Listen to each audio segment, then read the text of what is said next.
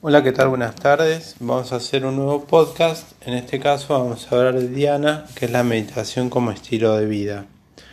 Tocamos ya el tema de meditación cuando hablamos de Raja Yoga. Allí vimos que siempre que pensamos en lo que hicimos, hacemos o haremos, agregamos tiempo. Cuando paran los pensamientos, cesa el tiempo y se medita. La palabra meditación mucho no me gusta. Ha sido y es muy utilizada comercialmente. Genera expectativa y demanda. Y eso nada tiene que ver con el estilo de esta forma de vida yoica.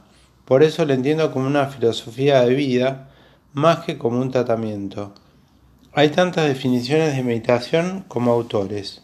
Un estado de concentración sobre la realidad del momento presente, una abstracción total, una focalización de la mente en un único objeto de percepción, como por ejemplo la recitación de palabras en forma constante, un estado en el cual la atención es focalizada en su Dios, un estado experimentado cuando la mente se disuelve, una forma de respiración especial con visualización.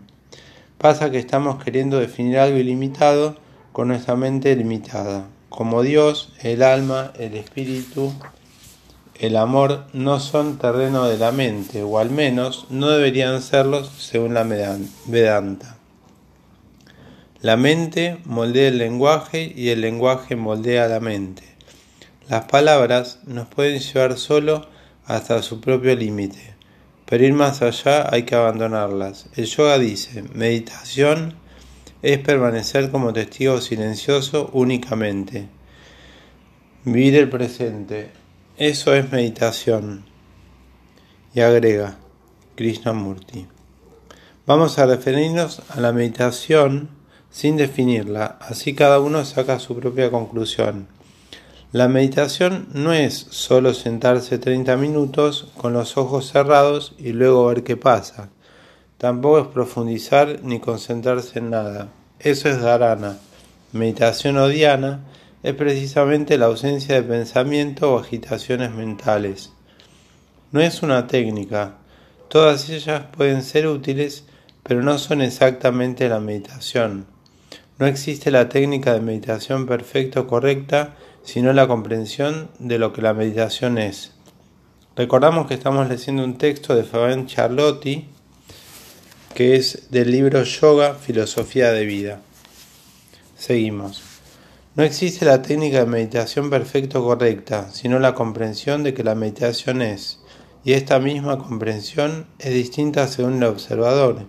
Incluso experimenta constantes cambios según el mismo observador a medida que se interesa en ella.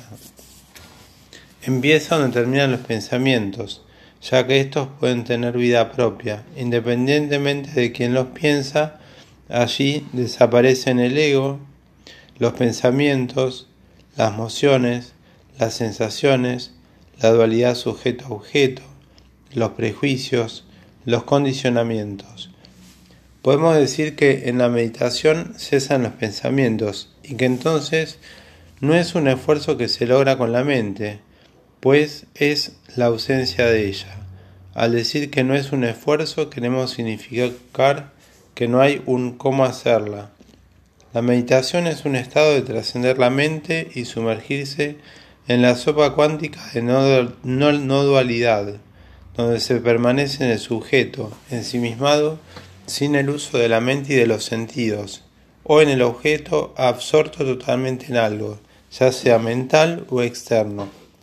Es una herramienta sumamente positiva para todo el mundo, pero más aún para aquellos que padecen desequilibrios y enfermedades crónicas, neurológicos, reumáticos, hipertensos, donde la mente juega un rol preponderante en su cura. Vimos que no es lo mismo pensar que saber, que se ¿Qué se piensa. Yo no soy mis pensamientos, ni puedo ser nada concreto o abstracto que yo pueda percibir. No somos la mente ni el cuerpo, somos mucho más que eso. No estamos en nuestro cuerpo, sino que nuestro cuerpo está prestado en nosotros. Yo soy nada más. La meditación no solo produce un resultado inmediato, eso sigue siendo otro proceso mental Si uno busca un resultado, no entendió el camino de la meditación. Esa es la mente que busca resultados. Practicarla tampoco nos convierte en seres espirituales. Todo lo que hagamos espiritual no es otra cosa que el pensamiento en acción. La mente es un paquete de pensamientos confusos en conflicto entre ellos mismos. La castidad no es una virtud y lo sagrado no es conocido por el pensamiento. Lo sagrado es todo y nada es natural y espontáneo. Es otra dimensión que va más allá del pensamiento. No hay nada más sagrado que una mente receptiva y abierta. Es más, todo es sagrado excepto la mente.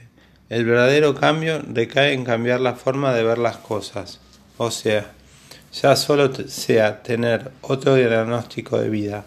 El amor hacia alguien, sino un estado de ser. Perdón, el amor no es hacia alguien, sino un estado del ser. Lo que lo que actualmente se entiende por conocimiento no es sabiduría. Solo se parece porque es peligroso, pero no es absoluto, es tan solo memoria. El conocimiento son datos que vienen de afuera, la sabiduría viene de adentro. El conocimiento acciona en el pasado, la sabiduría en el presente, en cualquier lugar y época. El conocimiento agranda el ego, en la sabiduría simplemente desaparece la identificación. La mente se alimenta de conocimiento, pero no ayuda a la sabiduría, tan solo hace sentir al individuo por encima de los demás. Y el ego ama su conocimiento. La sabiduría se adquiere cuando se deja de lado el conocimiento. Por supuesto que el conocimiento es una herramienta útil, pero como toda herramienta se usa en el caso necesario y nada más. El conocimiento es información, memoria. La sabiduría es transformación. A veces en la práctica algunas personas, los rezos, mantras, sadhanas, meditación, kriyas, pujas y brahmacharya provenientes de las filosofías hindúes, yoga samkhya vedanta, se tornan palabras huecas tan solo para parecer, pero no para ser y pasa en todas las religiones. Ser espiritual es más cercano a ser libres a nosotros mismos, pues casi dejamos que nuestros pensamientos nos digan la verdad. Tampoco estoy diciendo que no sirva sentarse a meditar, es más, trae muchos beneficios comprobados que luego mencionaré. Lo que quiero decir es que solo no nos alcanza y hasta que puede ser contraproducente si no se comprende más allá de ese acto. Como dije, hay tantas definiciones como autores y meditaciones. Lo cierto es que se puede meditar caminando, comiendo, corriendo, trabajando y proqueando, tantra. La meditación es un estado donde se han trascendido los deseos, las ilusiones, los condicionamientos y los engaños. La meditación es un estado del ser del amar y de la conducta, del respeto y de la alineación del pensamiento y de la acción. Es un estado de silencio mental y manejo emocional. La mente para crear necesita espacio, lugar. El espacio es ese elemento que permite que las cosas sucedan. Sin él no existe nada. El espacio va junto al prana. Donde hay espacio hay prana pero hemos perdido control sobre el complejo mental. Nos saturamos de culpas, preocupaciones, remordimientos, memorias y pensamientos, y así no queda espacio para crear nada nuevo.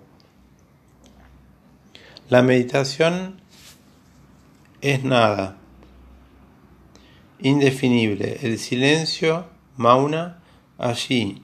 No somos cristianos, ni judíos, ni argentinos, ni diferentes. Ni diferentes. El silencio es el gran maestro la meditación el arte del silencio mental.